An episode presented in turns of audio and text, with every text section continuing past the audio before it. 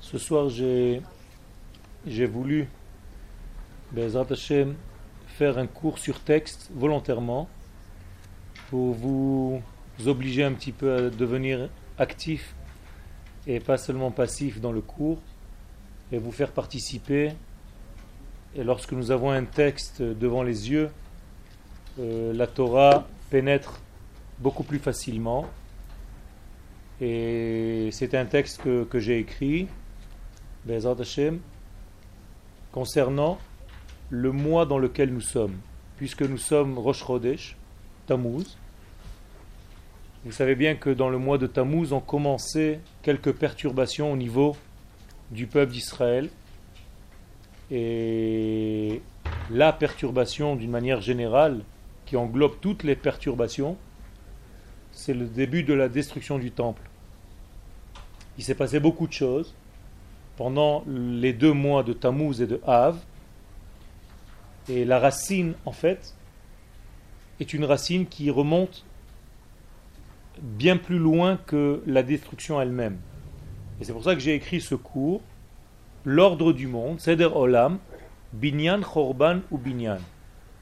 Le monde est basé sur un ordre qui revient, et on va le voir dans plusieurs domaines, d'une première étape de construction, puis une deuxième étape de destruction, et puis une troisième étape de reconstruction. Et vous allez voir que ce rythme-là est respecté dans beaucoup de domaines de la vie. On va essayer ensemble de voir, Bezat comment ça marche. Alors je lis, je traduis et en même temps on avance. Hamidrash, Bereshit Rabba Parasha le Midrash nous dit Amar Rabbi Chia Rava. Rabbi Chia Rava nous enseigne Mitrilat Briato Shel Olam Safa Kadosh Baruch Bet Amigdash Banui Vecharev. Dès le début de la création du monde, Akadosh Baruch qui voit déjà l'avenir, qui n'est pas limité par le temps, il voyait déjà que le temple de Jérusalem allait être construit, puis détruit, puis reconstruit. Jusque-là, il n'y a pas de problème, Dieu voit l'avenir, il sait très bien ce qui va se passer dans le temps pour renforcer les paroles de ce Midrash, le Midrash vient nous donner des versets, et ces versets-là vont être en fait le rythme. Premier verset, Bereshit bara Elohim. Lorsqu'Akadosh Baruch a créé le monde, premier verset de la Torah, création égale construction. Donc, Harei Banui. Le Midrash nous dit, voici la preuve dans le premier verset de la Torah que tout va commencer par une construction. Deuxième verset. Et la terre était tohu bohu. Lorsqu'on entend tohu bohu, on entend destruction. Donc, harei charev. Dit le Midrash, voici la preuve dans le premier verset, dans le deuxième verset, que il y aurait destruction après la première construction. Et le Midrash continue. Dieu dit que la lumière soit. Donc nous avons encore une fois une lumière après le tohu bohu. Voici la reconstruction et la perfection après la destruction. Donc l'ordre que le Midrash nous offre ici, il est clair. Klomar, binyan, chorban, binyan nous avons un degré de construction, création, qui suit un problème de destruction, de cassure, de brisure, puis après de reconstruction. Et ceci est une base dans tout ce que nous allons voir et rencontrer dans notre vie d'une manière générale, dans tout ce qui se passe dans le monde. C'est-à-dire qu'Akadosh Baruch si les premiers versets de la Torah nous donnent ce rythme-là, ça veut dire qu'en réalité, il ne s'agit pas que de la création du monde avec la terre, le ciel. Il s'agit de tout ce qu'Akadosh Baruch a créé, puisque dans le mot Bereshit, il y a déjà tout. Ça veut dire que d'une manière allusive, la Torah vient nous enseigner ici une grande leçon. C'est qu'Akadosh Baruch a codé à l'intérieur des premiers versets de la Torah un certain rythme qui, ce rythme, sera respecté tout au long de la création. Et non seulement tout au long de la création, mais même dans notre vie privée. À chacun de nous. Donc, Mitrilat Abria, depuis déjà lors de la création, et ce, ce rythme-là se dévoile d'une manière qui revient toujours la même chose, dans plusieurs degrés de notre vie, et en même temps, pour clôturer tout le programme, dans la délivrance du peuple d'Israël. Puisque nous sommes dans un mois de début de destruction, à partir de cette donnée-là, nous allons voir la réalité de la vie d'une autre manière. C'est-à-dire, nous allons appréhender les problèmes autrement. Nous allons voir qu'en réalité, dans chaque chose de notre vie, il y a une étape qui construit, et de temps en temps, on va passer peut-être par des brisures, des chutes, mais qu'il y a une troisième étape qui est une reconstruction. Et donc je dis tout de suite, c'est qu'en réalité, chaque état qui nous fait tomber, en réalité ne nous fait pas tomber gratuitement, c'est en réalité une chute qui est là pour nous élever après cette chute-là. Alors on veut comprendre un tout petit peu ce rythme, pourquoi Kadosh Baruch a créé le monde de cette manière, et pourquoi ce rythme-là doit revenir? Et je commence à donner des exemples. Par exemple, dans la création du monde, les deux luminaires, on les appelle dans la Torah les grands luminaires, Hameorot Agdolim. Hashemesh Vayarer, donc le soleil et la lune. La Torah dit au début qu'ils étaient tous les deux grands.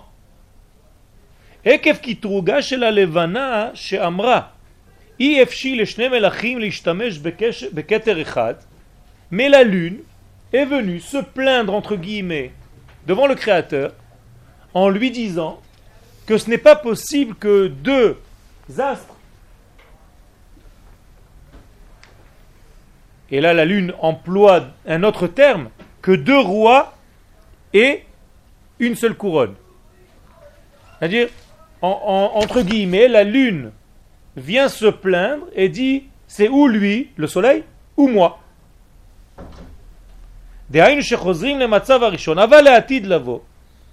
Amar la Kadosh Baruch mais Akadosh Baruch dit à la lune, puisqu'elle se plaint, toi, tu vas te diminuer. Donc à partir de ce moment-là, les deux luminaires ne sont plus les deux grands luminaires, il va rester le grand luminaire, le soleil, et le petit luminaire qui s'appelle la lune. Avalé atid lavo, mais à la fin des temps, il est écrit que la lumière de la lune redeviendra comme la lumière du soleil. Autrement dit, il y a une remontée de la lune après sa chute. Donc on revient à l'étape première, des deux grands luminaires. Alors il y a ainsi un jeu. Au départ, on est à égalité. Il y a une certaine chute. Et puis on revient à cette égalité. Pourquoi? Uma shetiur briat haolam atril miyom echad, yom sheni, yom shlishi. La description de la création du monde, c'est premier jour. Il fut un soir, il fut un matin, premier jour. Il fut un soir, il fut un matin, deuxième jour. Troisième jour, quatrième jour, et ainsi de suite. Je suis passé maintenant à un deuxième exemple. Lorsque Akadosh Baruch crée le monde, il commence par le premier jour, deuxième jour, jour 1, jour 2, jour 3. Mais la Med, qu'est-ce que ça vient nous enseigner? Qu'avant ce premier jour, il y avait quoi? Il y avait un jour qui n'était pas du compte. Autrement dit, on peut supposer que si Akadosh Baruch entre guillemets, a créé le dimanche, le lundi, le mardi, le mercredi, le vendredi, jeudi, vendredi, puis après il y a eu un Shabbat, on peut supposer qu'avant ce premier jour de création, il y avait aussi un Shabbat. Et c'est pour ça qu'on commence la création par jour 1 et qu'on clôture par un Shabbat. Et comme dans notre vie, nous avons un Shabbat avant, nous avons six jours, puis un Shabbat après. La même chose ici. Mais la Ken, Hayamen Shabbat, il y avait une sorte de Shabbat avant le premier jour, jour 1 de la création. Chez Kadam Leotam Yemeichol, qui a précédé ces jours profanes. Ce premier Shabbat qui a précédé le monde, c'était en fait l'unité, l'unité parfaite.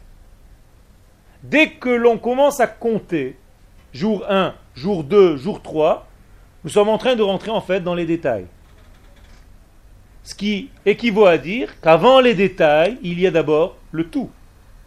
On sort du tout, et c'est ça la création, et on commence à rentrer dans les détails. Et une fois qu'on a fini de rentrer dans les détails, on réintègre le tout. Puisqu'à la fin des six jours, il y a encore un Shabbat.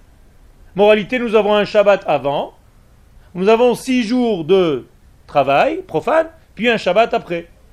Les Chachamim nous disent dans la Gemara d'une manière allusive aussi, il malay shamru Israël shtei Shabbatot miyad alim. Si Israël observait deux Shabbats, ils auraient été délivrés tout de suite. Sous-entendu, si on arrive à faire le lien entre le Shabbat d'avant, les six jours, et le Shabbat d'après les six jours, à quelle différence il y a? Pourquoi me faire deux Shabbatot et entre les deux, six jours, ou dans ces six jours, en réalité, j'ai une capacité à me casser la figure? Il vaut mieux rester dans la plénitude du Shabbat, on est bien d'accord לעולם הפירוט והפרטים. חז"ל מלמדים כי ששת ימי הבריאה מקבילים לששת אלפי השנים של קיום העולם. Et les sages nous expliquent dans la Gemara de Sanhedrin que les six jours de la création correspondent aux six mille ans qui est en réalité le temps limite pour l'existence de ce monde tel qu'on le connaît. Ça veut dire que ce monde-là, tel que nous le connaissons, nous sommes dans le sixième millénaire, donc dans le dernier millénaire. Après, nous rentrons dans le Shabbat du temps. Ça veut dire que chaque jour de la création correspond à mille ans.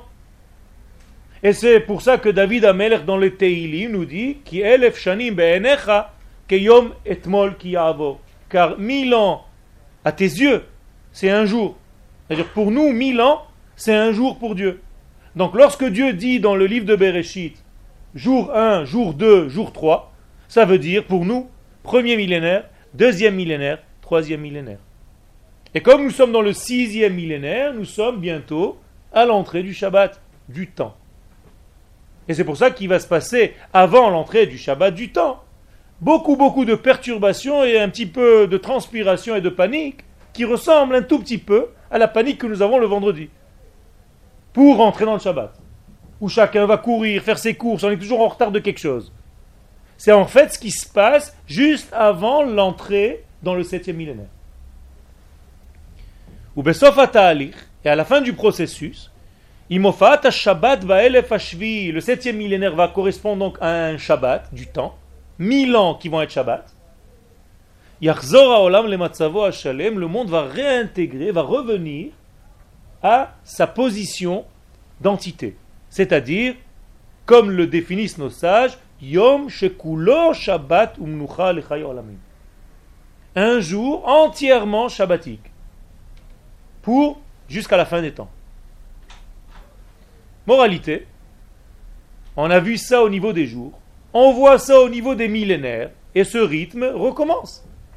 C'est-à-dire une plénitude, puis une destruction entre guillemets, parce que rentrer dans les jours profanes ou dans les six millénaires du profane, c'est une chute. C'est pas évident. C'est la mise en détail. Et quand tu rentres dans les détails, tu risques toujours de perdre l'image globale. Si vous voulez des textes, il y a ici encore. Puis après, on réintègre l'unité. Donc, il apparaît le même rythme, même ici. Binyan, Chorban, Vebinyan. Construction, destruction et reconstruction. shel Donc tout commence toujours. On a déjà vu quelques petits exemples déjà ce n'est pas fini, par une entité,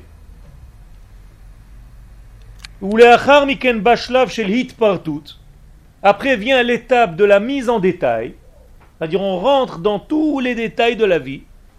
Adam.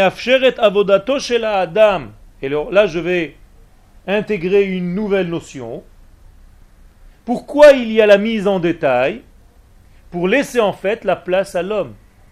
Vous comprenez bien que dans l'unité, nous n'avons pas, nous les hommes, de place. Puisque l'unité divine, qui dit unité divine, dit en réalité plénitude. Donc s'il y a plénitude, où est-ce que j'ai moi ma place dans cette plénitude? Ça va pas.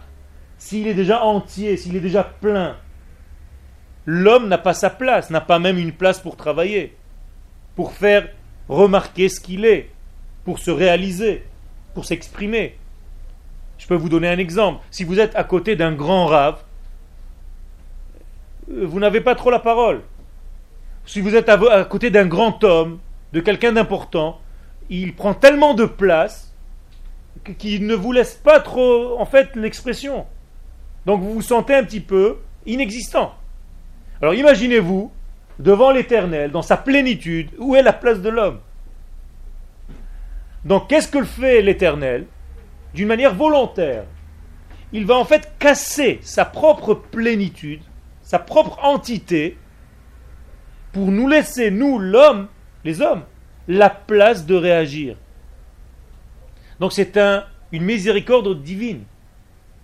Dieu s'efface un petit peu pour nous laisser la place d'être. Vous savez qu'en psychologie, au niveau parental, parent-enfant, il faut un petit peu jouer à ce jeu. Si le père ou la mère prennent trop de place par rapport aux enfants, les enfants n'ont pas de place. Et, surtout si le père ou la mère sont quelqu'un de très connu, de très important, que tout le monde respecte, l'enfant se sent diminué. Et quand on le voit, on dit tu es le fils de un tel. il en a marre d'être le fils de tel, il veut lui aussi être quelqu'un. Et donc il faut une intelligence de, du père ou de la mère pour un tout petit peu se cacher, moins prendre de place pour laisser l'enfant être et en réalité, c'est l'humilité.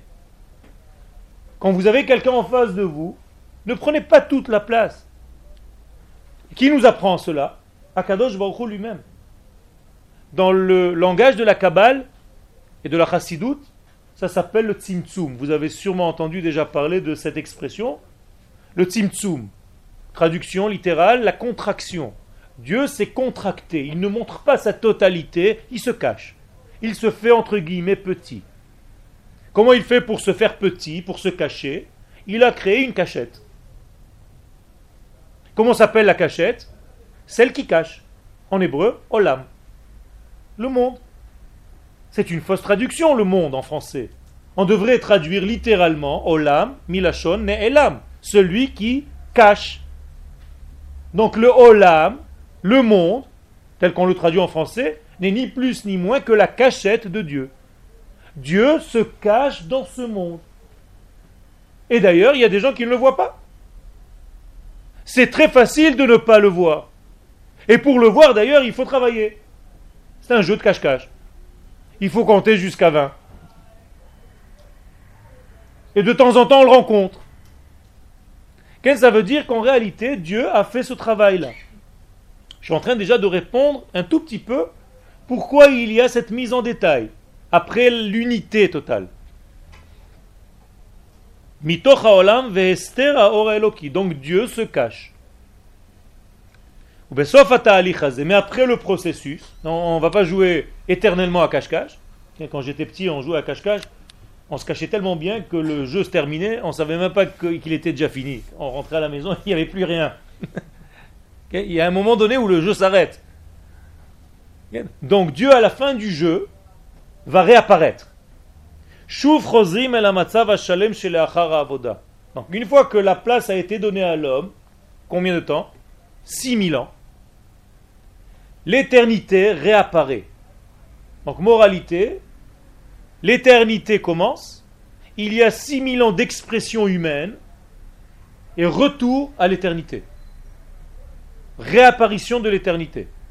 Entre-temps, il y a une possibilité de découvrir cette éternité par le travail de l'homme. Mais c'est un travail difficile.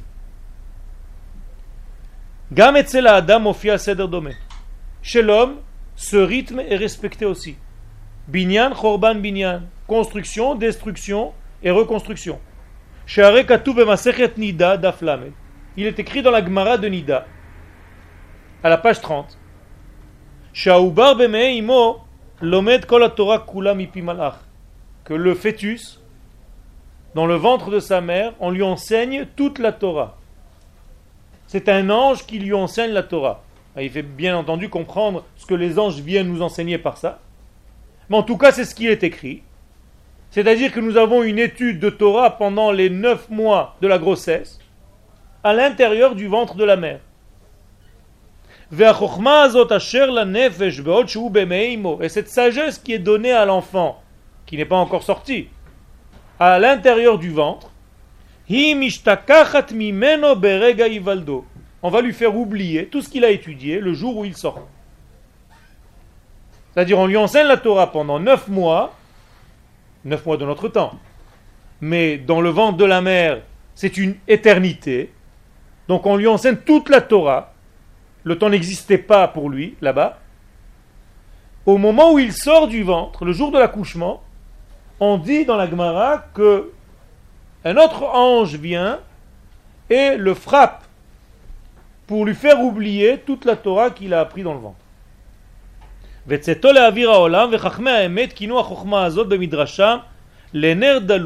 Et les sages nous disent que cette sagesse enseignée à l'enfant ressemble à, une bougie qui se trouve sur sa tête, qui lui permet de voir de la fin du monde jusqu'à la fin du monde. Je vous traduis littéralement le, le terme de l'Agmara.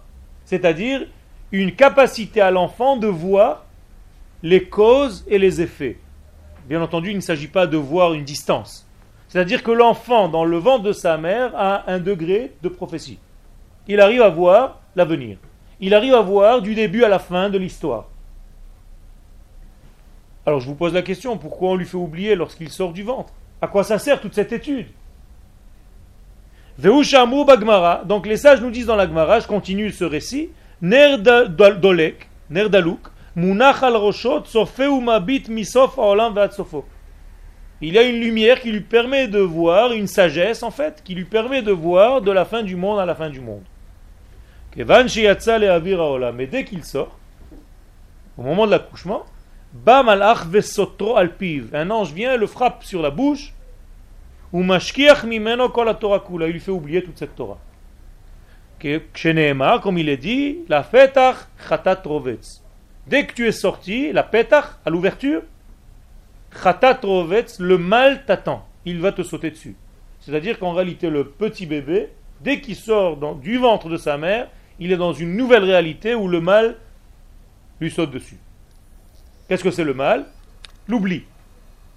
L'oubli de, en, réalité, la réalité. L'oubli de la vérité absolue. Il rentre dans un monde de détails. Il est plongé maintenant dans les détails. Il risque donc d'oublier. Donc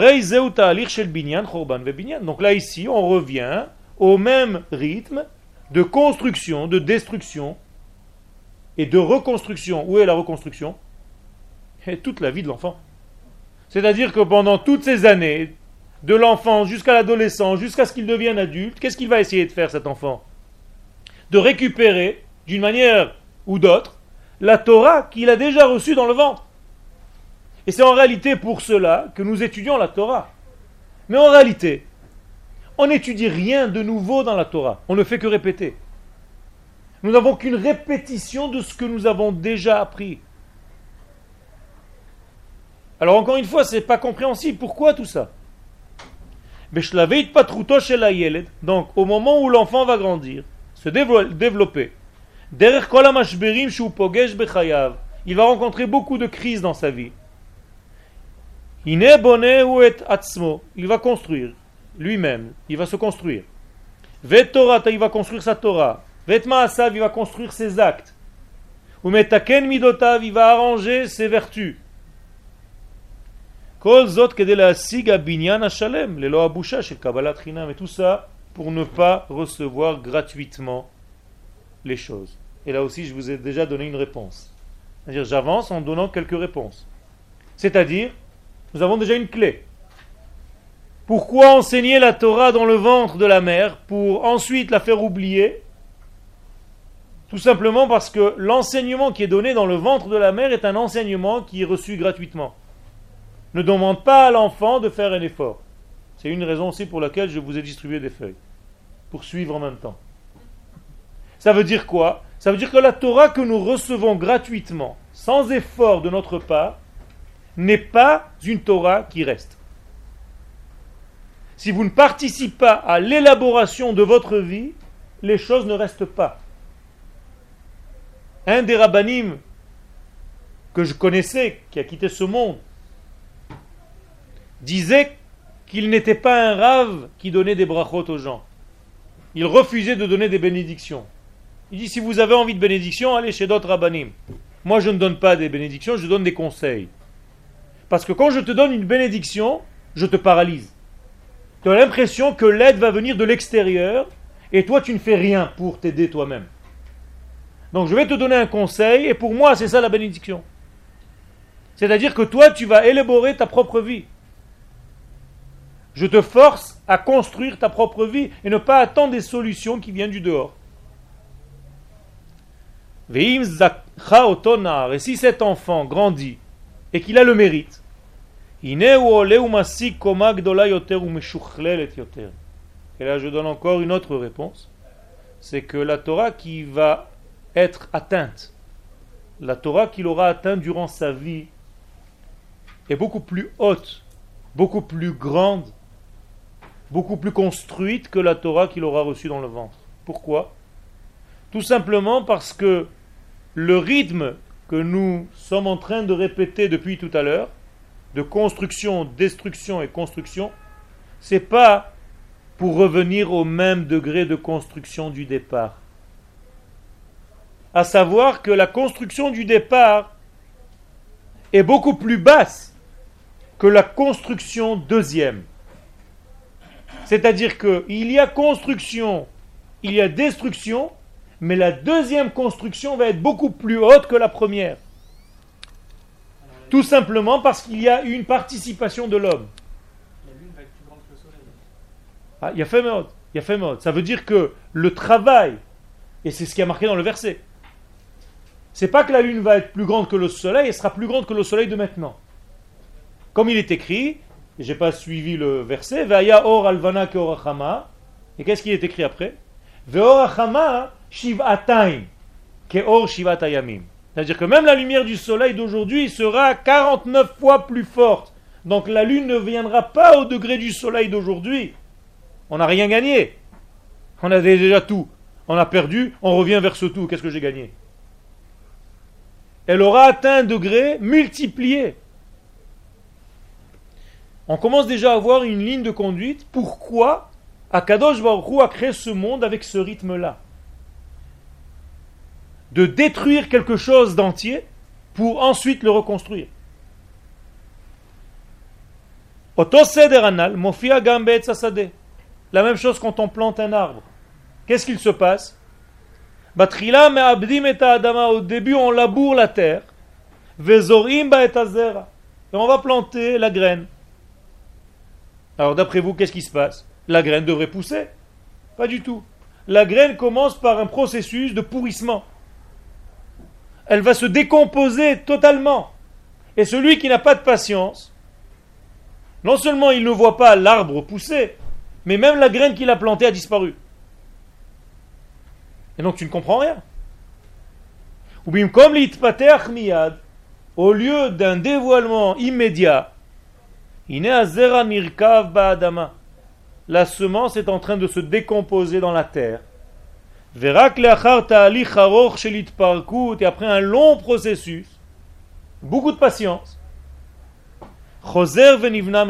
il y a une reconstruction où il commence à pousser. Mais c'est exactement l'équivalence de la résurrection des morts. Vous voyez donc qu'il y a une suite logique et dans tous les domaines de la vie, Bien entendu, je n'ai pas amené tous les exemples. mais on est en train quand même de toucher quelques points dans beaucoup de domaines qui respectent ce rythme-là. On revient vers l'homme.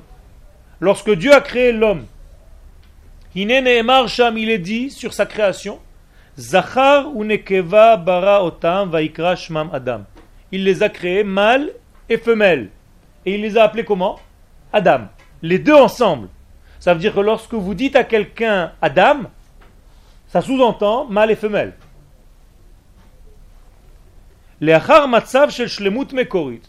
Après cette entité-là, on voit que Dieu sépare le côté masculin du côté féminin. Et le côté masculin va maintenant avoir le nom de Ish, et le côté féminin va avoir le nom de Isha. Encore une fois, on est parti d'une unité. On arrive à une étape de séparation. Dieu endort le premier homme.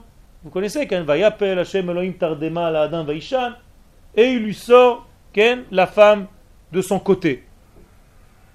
Donc il y a une séparation. Ce processus d'ailleurs revient dans notre monde. C'est-à-dire que avant de descendre dans notre monde, dans ce monde-là, dans le monde spirituel, nous sommes déjà mariés avec la femme qui nous correspond, ou le mari qui nous correspond. Vous saviez ça? C'est-à-dire que les âmes sont déjà collées. Chacun lorsqu'il est dans le ventre de sa mère, il est dit 40 jours après sa conception, bat ploni le ploni, comme ça dit la Gemara. Telle fille correspond à tel garçon. C'est-à-dire que 40 jours, vous êtes à 40 jours de la grossesse de la maman, c'est rien.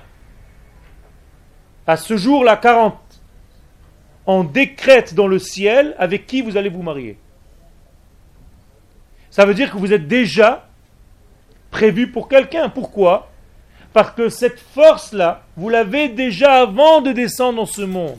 Autrement dit, avant de sortir dans ce monde, nous sommes déjà mariés spirituellement avec l'âme sœur. Mon épouse et moi, nous étions un dans le ciel.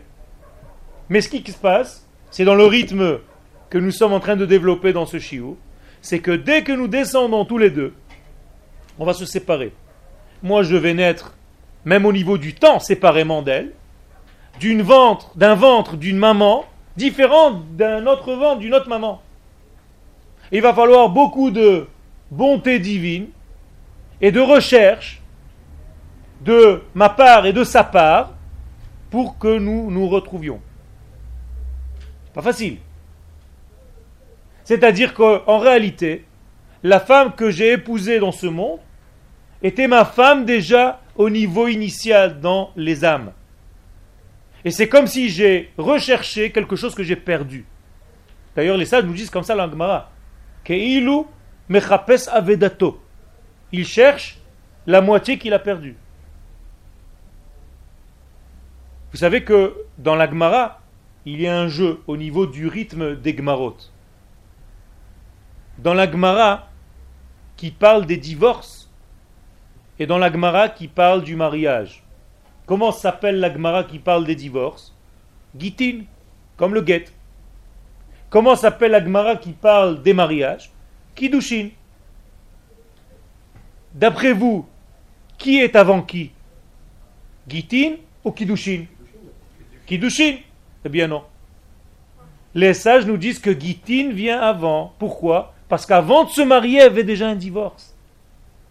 Nous étions unis dans le monde d'en haut et nous avons divorcé dans le monde d'en haut pour nous remarier dans le monde d'en bas. Et donc les sages ont suivi ce rythme. Et pas comme disent les mauvaises langues, c'est pour prévenir et déjà prévoir le divorce avant le mariage. Mais au niveau profond, il s'agit là d'un ordre bien bien précis. C'est extraordinaire. Alors regardez dans le texte. Slicha. Et qu'est-ce que c'est un divorce? Alors expliquez-moi ce que c'est un divorce.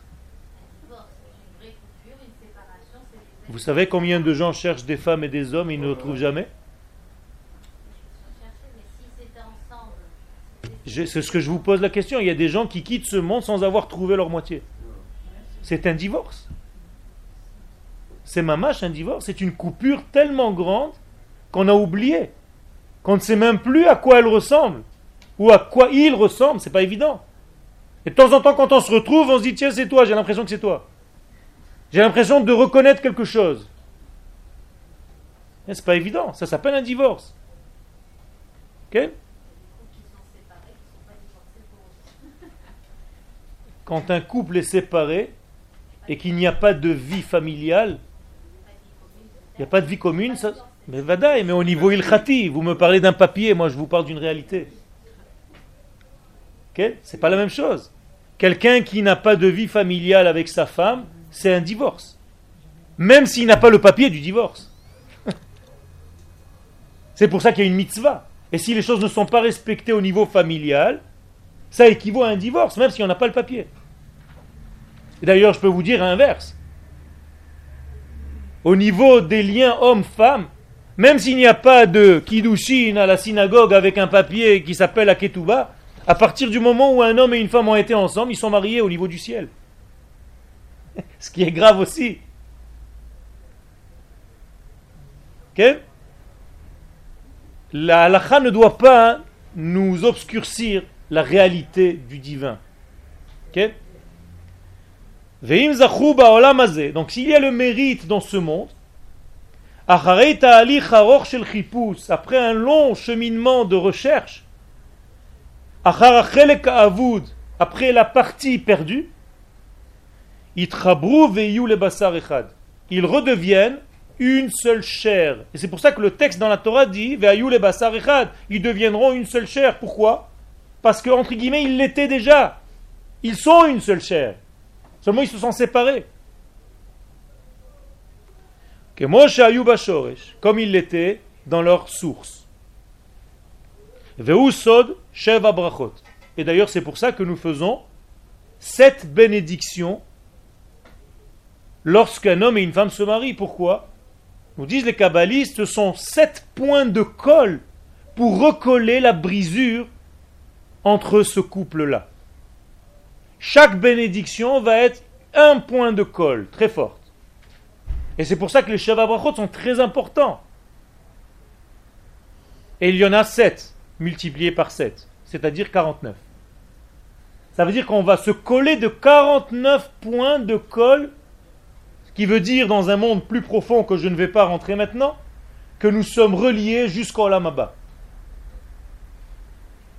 Et d'ailleurs, la choupa peut s'écrire en hébreu chof. Vous savez ce que c'est chof Vous habitez au bord de la plage. Chof, c'est le bord de he. Choupa, c'est-à-dire le bord du he. Quel he? Le premier he du nom divin. Je ici quelque part, le voilà. Vous voyez le yud, ke, vav, ke. On arrive au bord du he. L'homme va être le vav et la femme va être le dernier he. Et lorsqu'ils s'accouplent, ils rejoignent le premier he, qui est en fait le olam abba, et à l'intérieur de ce premier he va rentrer la graine qui est le yud, et qui va leur donner la vie, c'est-à-dire un enfant. Et donc vous allez écrire, réécrire le nom de Dieu. Et c'est pas par hasard qu'il y a quatre hommes qui tiennent la choupa, équivalent aux quatre lettres du nom de Dieu. Et il y a encore beaucoup de choses à l'intérieur que ce n'est pas le moment. Je reviens à au rythme du cours, union, séparation et réunion.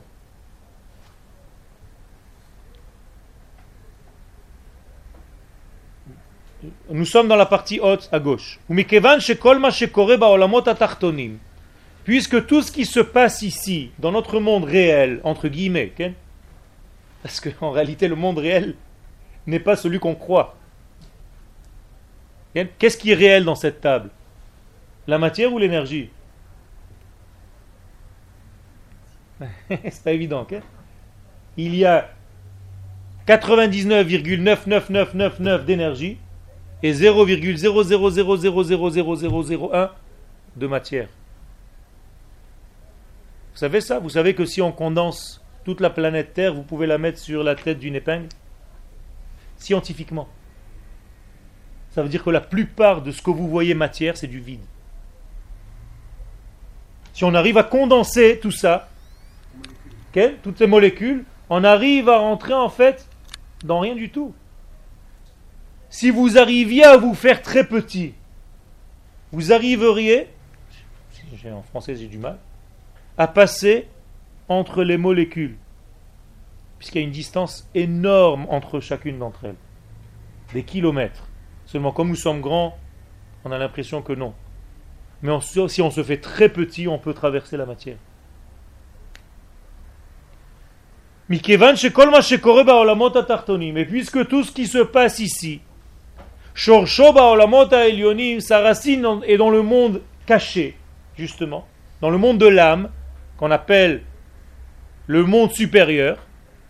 לכן באמת כתוב בספרים הקדושים שבבריאת העולם היה מצב של שלמות ואחדות בבחינת אור אין סוף ממלא כל המציאות.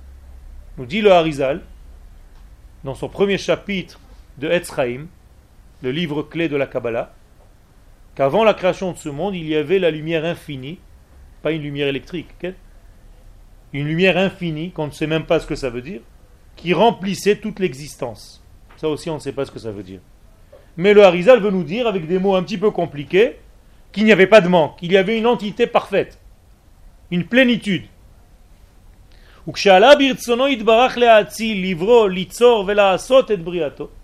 Et quand le Créateur a voulu, et regardez, je vous ai mis ici un ordre, Atzilut, Livro, Bria, Litzor, Yetzira, Velaasot, Asiya.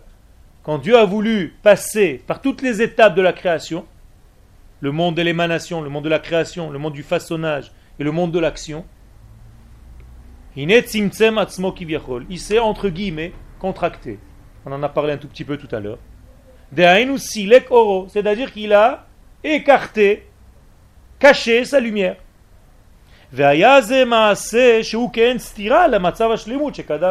C'est comme si Dieu avait fait quelque chose d'inverse à lui-même. Puisque lui-même c'est l'entité, c'est la plénitude, c'est le tout. Il a créé un système qui est inverse. Un système qui manque, un système qui est caché. Un système de vide de lui. Et ce secret-là, qu'on appelle le tzimtzum, qui est d'ailleurs le mot jeûner, vient de cette racine. Tsam. Yom Tzom. Un jour de jeûne. C'est-à-dire quand tu tsam tsam, c'est tzimtzum. Ça veut dire que tu te fais de plus en plus petit. Ne mange pas quelques jours, tu verras. Tu vas devenir une vapeur. C'est ça le tzimtzum. C'est-à-dire qu'en créant ce système-là, Dieu a créé en fait la capacité à devenir ustensile. Donc il s'est creusé. Beyachas la ora mekori, en rapport, par rapport à la lumière initiale. Autrement dit, le fait que Dieu se soit caché, il a créé un vide qu'il faut remplir. Et à qui de le remplir? Qui va remplir ce vide? L'homme a un petit travail dans ce remplissage. La plupart du travail se fera par Dieu lui-même au départ, et il va laisser un tout petit travail à l'homme pour finir de remplir. C'est comme un puzzle qui était construit au départ. Quand vous l'achetez, il est construit. Il y a toute l'image. Et après, on vous le mélange dans le magasin. Vous arrivez à la maison, tout est la panique. Et l'enfant commence à le construire. Mais comme il ne sait pas au début, alors le père lui fait un petit peu les contours. Et à la fin, il lui laisse quelques pièces. Et l'enfant qui finit ses pièces, il dit Papa, j'ai terminé. Il a fait, bravo. C'est la même chose avec Akadosh Baruch Akadosh Baruch a fait la plupart du travail.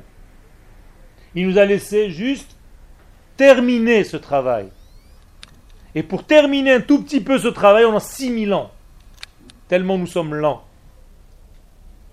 Parce que au lieu d'avancer tout le temps, nous avons des avancées, des reculs et on, joue, on danse. En réalité, on avance tout le temps. Mais il y a beaucoup, beaucoup de pertes. Et Dieu est patient mais la sonnerie sonne. À la fin du cours, on ne peut plus. Et la sonnerie va bientôt sonner, puisque nous sommes à la fin du temps. Donc la lumière qui s'est elle-même rétractée est revenue dans le vide, pour ramener la vie en fait. Vous comprenez bien que cette lumière c'est la vie. Quand la lumière réintègre le vide, c'est la vie qui revient. Comme l'âme dans un corps. Tout ceci, c'est juste pour vous donner un exemple que tout ce que nous avons vu jusqu'à maintenant, d'une entité, d'un manque et d'une entité, c'est-à-dire construction, destruction, reconstruction, en réalité c'est dans la base même de la création du monde. Et c'est pour ça que c'est comme ça dans ce monde. Là, on, touche la cause. Parce que le monde a été créé de cette manière-là. Kvar oto shel binyan, vestirata binyan, veshuv binyan.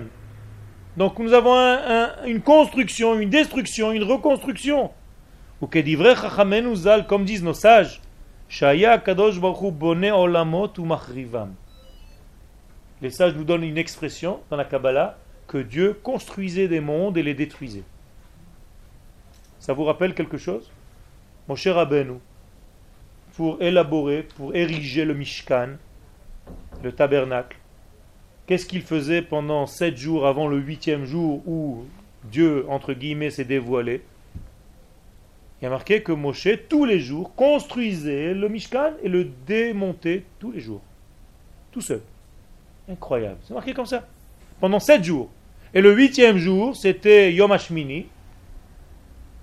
Les sept jours qui précédaient, qui on les appelait Shivat Yemei Miluim.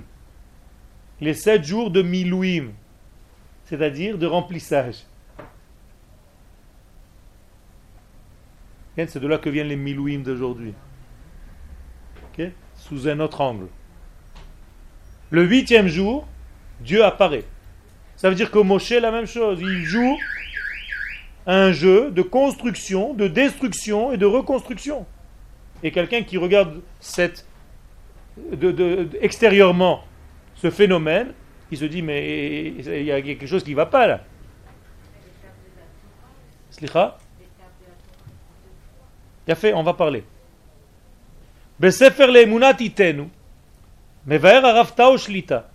Dans un livre de Torah actuel du Raftao, du Rosh Yeshiva de Haramor à Jérusalem, il est écrit Dugmatit patruto chez la parpar. Il amène l'évolution de la, création d'un papillon, qui est donné d'ailleurs chez le Rav Comment un, papillon est créé? Alors, si vous rentrez dans ce chiour là-bas, c'est une folie. le chiour, il dure des pages et des pages, et vous avez l'impression, bon, ça va, un papillon, ça va vite. Incroyable. Arbash Lavim, il y a quatre grands, grandes étapes, Hamakbilim la Seder Aniskar, qui correspondent à ce qu'on vient de dire ici. C'est-à-dire construction, destruction, reconstruction. Au départ, il y a un œuf. Et cet œuf devient une larve. Après un processus très long et très compliqué, très complexe, qui apparemment détruit tout ce qui est en train de se développer devant nos yeux.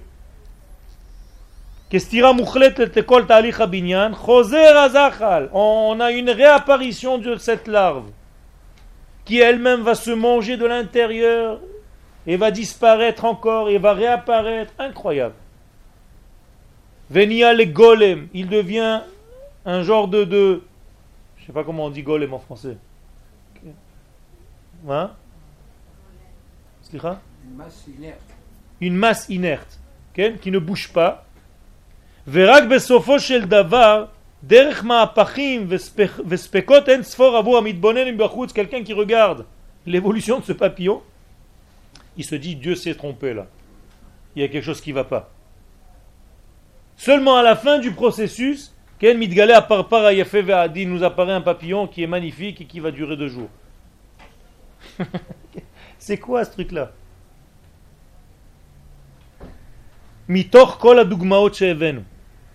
Tous les exemples que j'ai essayé d'amener ici, qui sont bien entendu pas tous les exemples de la réalité, j'étais obligé de couper ce cours. La question qui revient est toujours la même. Pourquoi nous sommes obligés de passer par des étapes de destruction qui vont automatiquement être accompagnées de beaucoup de doutes de beaucoup de crises, et là je traduis ça à la réalité dans laquelle nous sommes aujourd'hui, pourquoi Dieu ne nous fait pas un processus de délivrance d'Israël d'une manière simple? Pourquoi nous sommes toujours obligés d'arriver à un certain sommet, de se casser la figure, de remonter, de se recasser la figure? Mais c'est quoi Pourquoi les choses ne sont pas simples? Pourquoi Dieu ne nous donne pas les choses clairement, tranquillement, on kiffe la vie comme on dit, et c'est fini? Pourquoi j'ai besoin de souffrir pour arriver à un degré? Beiboud Atikva. Et il y a plein de gens dans ce processus qui perdent l'espoir. Ils ne comprennent pas? Vous êtes en train de me dire que nous sommes dans un processus de Géoula. On est arrivé en Israël. Et au fur et à mesure des jours qui passent, on donne des morceaux de terre. Hein, on se vide de ce qu'on a nous-mêmes conquis. Et on a l'impression qu'au lieu de monter, on est en train de se dégrader. Est-ce un processus de Géoula ou alors tu es en train de moquer de moi? Pourquoi le processus prend cette forme? À tel point que certains d'entre nous, malheureusement, commencent à avoir des doutes même de la véracité des choses. Tout ceci n'est pas un cours pour que vous sortiez pessimiste, c'est bien l'inverse. C'est-à-dire que j'explique dans ce cours qu'en réalité c'est un processus prévu par Akadosh Baruchou. Et celui qui justement va lâcher l'histoire en plein milieu, qui va quitter la salle en plein milieu du processus, imaginez-vous le papillon qui va se développer pendant trois semaines avant de devenir ce petit papillon. Et au, bout d'une semaine, vous en avez marre, et vous quittez la salle, vous dites c'est pas la Géoula pour moi, vous avez raté tout le film. Parce que dans le chemin, il y avait justement cette descente. Mais si vous comprenez d'avance, parce que vous avez eu un cours, que cette descente fait partie d'une remontée et qui va vous remonter beaucoup plus haut que du degré où vous êtes venu au départ, alors là vous vous dites ça vaut la peine d'attendre un petit peu encore.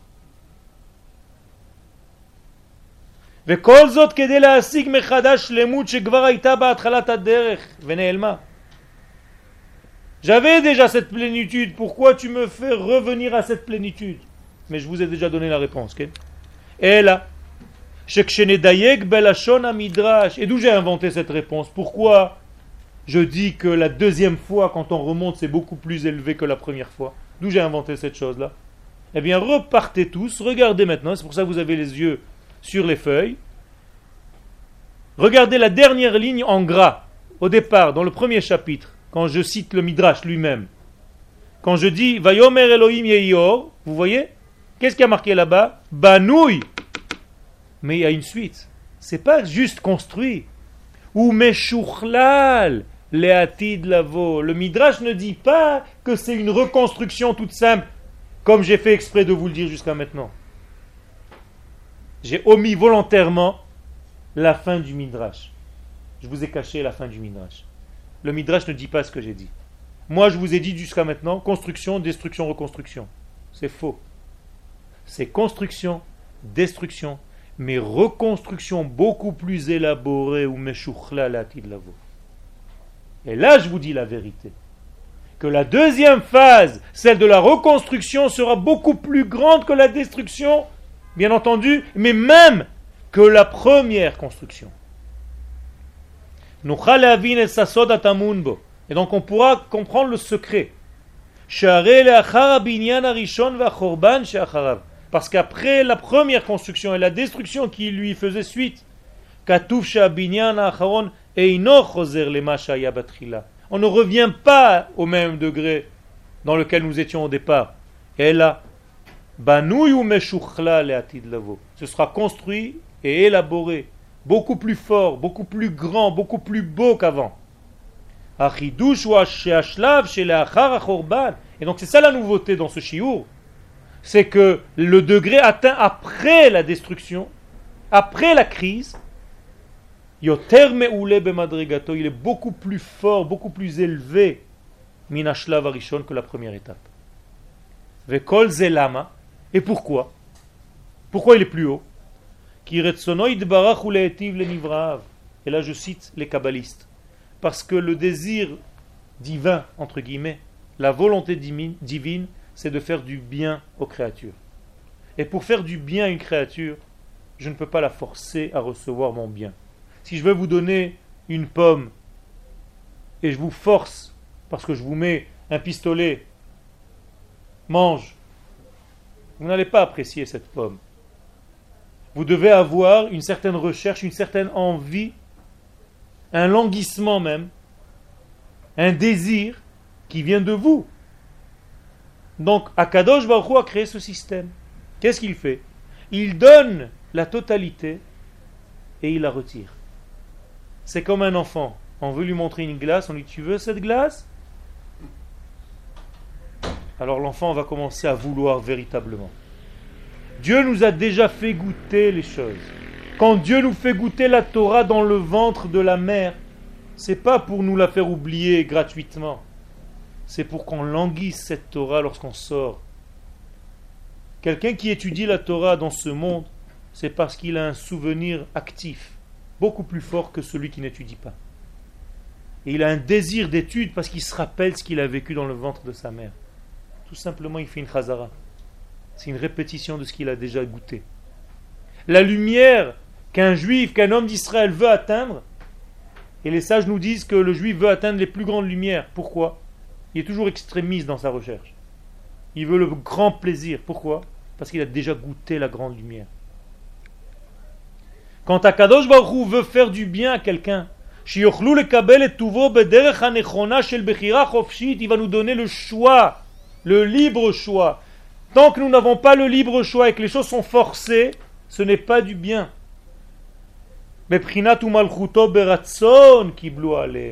La royauté divine ne se reçoit que lorsqu'elle est beratson, par un désir, par une volonté de l'homme. Dieu ne vient pas avec des mitraillettes nous forcer et nous massacrer comme un Dieu extérieur qui vient nous appuyer sur la tête, recevez ma Torah. Ce n'est pas du judaïsme ça. La Torah n'est pas extérieure à nous. Dieu n'est pas extérieur à nous. Si Dieu est extérieur à moi, ça veut dire qu'il est étranger à ma vie. Et donc si je sers un Dieu étranger, en hébreu ça s'appelle de la Avodazara. Tout simplement. Dieu est en moi. Dieu est à l'intérieur d'Israël. Ça veut dire que les mitzvot et la Torah que je fais ne sont pas extérieures sur ma tête. Elles sont de l'intérieur vers l'extérieur. Ça change tout. seulement de cette manière-là, al Kabbalah shlema On peut parler d'une réception complète, parfaite. Une vraie réception. Et c'est pour ça que la fin du pasuk, c'est Dieu a vu que la lumière était bonne. C'est-à-dire que nous l'avons accepté. Hachayat connaît bad yakar. Un couturier achète un tissu très cher, très rare. Et quand il commence son travail, ou gozer commence à le découper. Mishemit mi celui qui ne connaît pas la couture et qui voit ce couturier avec un œil extérieur, il se dit celui-là il est fou. Il avait un tissu magnifique, il est en train de le découper. Mais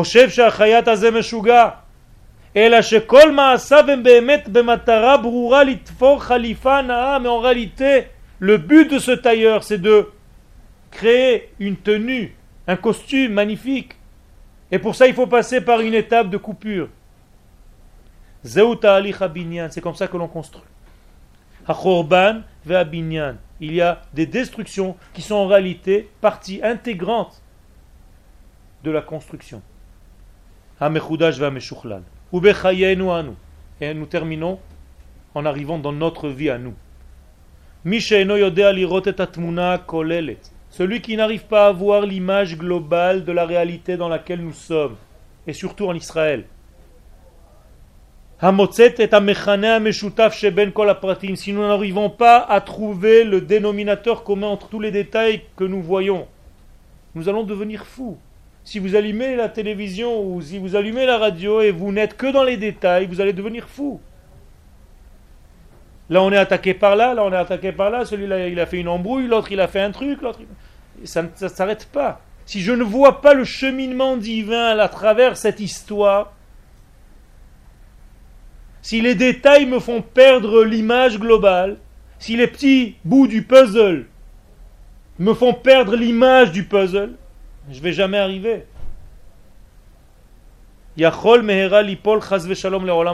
Et des gens comme ça tombent dans le monde de la séparation. Dans la Kabbalah, ça s'appelle le monde des clipotes, le monde des écorces. Parce qu'ils ne voient les choses que dans les écorces. Les matzav shel dikaon Et vous avez des gens dépressifs à cause de ça. C'est pour ça que l'étude importante dans la vie, c'est d'étudier les choses d'abord dans leur totalité, après seulement rentrer dans les détails, puis retrouver la totalité. Qui nous a donné cet ordre-là? Tous les matins, nous le disons dans la tfila. Rabbi Ishmael Omer, Bishlosh midot Torah nidreshet, D'abord, étudie l'idée globale de l'étude dans laquelle tu es. Après, tu rentreras dans les détails, c'est important. Pourquoi? Parce que tu es venu du tout. Tu n'as pas commencé par les détails. Et en plus, le plus important, c'est que tu ne restes pas à la fin dans les détails, tu reviens au tout. C'est-à-dire que tu es entouré entre deux tout. Comme Binyan, Chorban et Binyan. C'est exactement le rythme. Beyom Rosh Hashanah, le jour de Rosh Hashanah, nous avons exactement tout ça. Qu'est-ce que c'est Rosh Hashanah, la racine de l'année? Donc Akadosh Baruch va nous donner tout ce que je viens de vous dire en allusion. Dans quoi? Dans le son du chauffard. Qu'est-ce qu'on fait dans le chauffard Tkia, Shvarim, Troa, Tkia. C'est-à-dire, Tkia, c'est quoi? Un son parfait qui ne bouge pas. C'est-à-dire l'éternité. Par quoi on termine le chauffard? Par le même son. Mais au milieu, il y a toutes les brisures. La panique. C'est exactement pareil. Le son du chauffard vient nous donner le rythme de la vie. Nous avons une totalité au départ, une totalité à la fin, et au milieu, nous avons toute la panique et les brisures et tout ce que vous voulez, mais il faut marcher. Il faut avancer. On n'a pas le droit, je saute un petit peu le texte pour terminer le cours oralement, sans, le texte, on n'a pas le droit de tomber, de sombrer au milieu des shvarim. Comment ça s'appelle en hébreu? Shvarim, c'est-à-dire les crises, les brisures. On n'a pas le droit de s'arrêter là-bas. Il n'y a aucune tkia du chauffard qui s'arrête là-bas, c'est interdit. Celui qui s'arrête au milieu, il est foutu. Celui qui s'arrête de marcher, il est foutu. Nous sommes obligés de continuer à marcher. C'est un optimisme juif. Personne ne peut nous arrêter. Il y a une chanson en hébreu. Et Gina Azot, Ifshar le Afsik. C'est une mélodie qui vous tape sur le système, on ne peut pas l'arrêter. Mais c'est exactement ça. Nous sommes têtus. Ram Oref. Nous avons la nuque dure. Pourquoi? Parce que nous devons marcher, avancer. Et même si nous avons des brises, des brisures au milieu, c'est pas grave. Vous savez comment s'appelle la chaise, le lit sur lequel la femme enceinte est assise en hébreu? Mashber. c'est incroyable. Aïcha Yoshevet la Mashber. La femme est assise sur la crise. Et si vous l'écoutez, elle veut rentrer à la maison. Je veux plus accoucher, laissez-moi tranquille. Qu'est-ce que tu veux accoucher? Obligé, c'est fini. Dans l'Aftara de cette semaine, on a lu exactement pareil. Dieu se compare lui-même à une femme enceinte et il dit Est-ce que vous avez déjà vu une femme enceinte qui, au bout de sa grossesse, dit Non, je veux arrêter tout le processus, c'est fini? Elle est obligée de sortir le bébé. Moi aussi, ce bébé va sortir. Autrement dit, la Géoula, le Mashiach. Je ne vais pas arrêter au milieu du processus. Donc suivez-moi. Ne me lâchez pas au milieu de la roue, du chemin. Ayez confiance, à la fin c'est le plus dur. Chaque jour c'est comme un an. Parce qu'on ne voit plus la fin. Mais c'est comme ça que ça marche. Maintenant, vous l'avez sur le cours. C'est plus facile à accepter que de ne pas comprendre la réalité. Sheva Ipol Tzadik Vekam. Les tzadikim tombent sept fois dans ce monde. Mais ils se relèvent. Un jour, un prof est rentré dans une classe de voyous. Et le pauvre, il s'est cassé la figure à l'entrée de la classe. Et tous les élèves ont commencé à lui balancer des papillons et des machins et des bouts de papier et se moquer de lui. il s'est levé, il leur a dit première leçon. On a le droit de tomber, mais il faut savoir se relever. Et celui qui tombe, c'est un sadique. Mais il se relève. Il ne reste pas dans sa chute. Le prophète nous dit Gadol habaita acharon minarishon. Le dernier temple sera beaucoup plus grand que le premier. Quand Akadosh Baruch nous a donné des premières tables de la loi, elles se sont cassées. Où est-ce qu'il les a mises? À la poubelle? Pas du tout elles sont dans la même boîte où sont les deuxièmes tables. À quoi ça sert de garder des brisures de table? Pour nous donner la leçon de notre vie. C'est que même les brisures que tu as eues dans ta vie font partie de ta construction.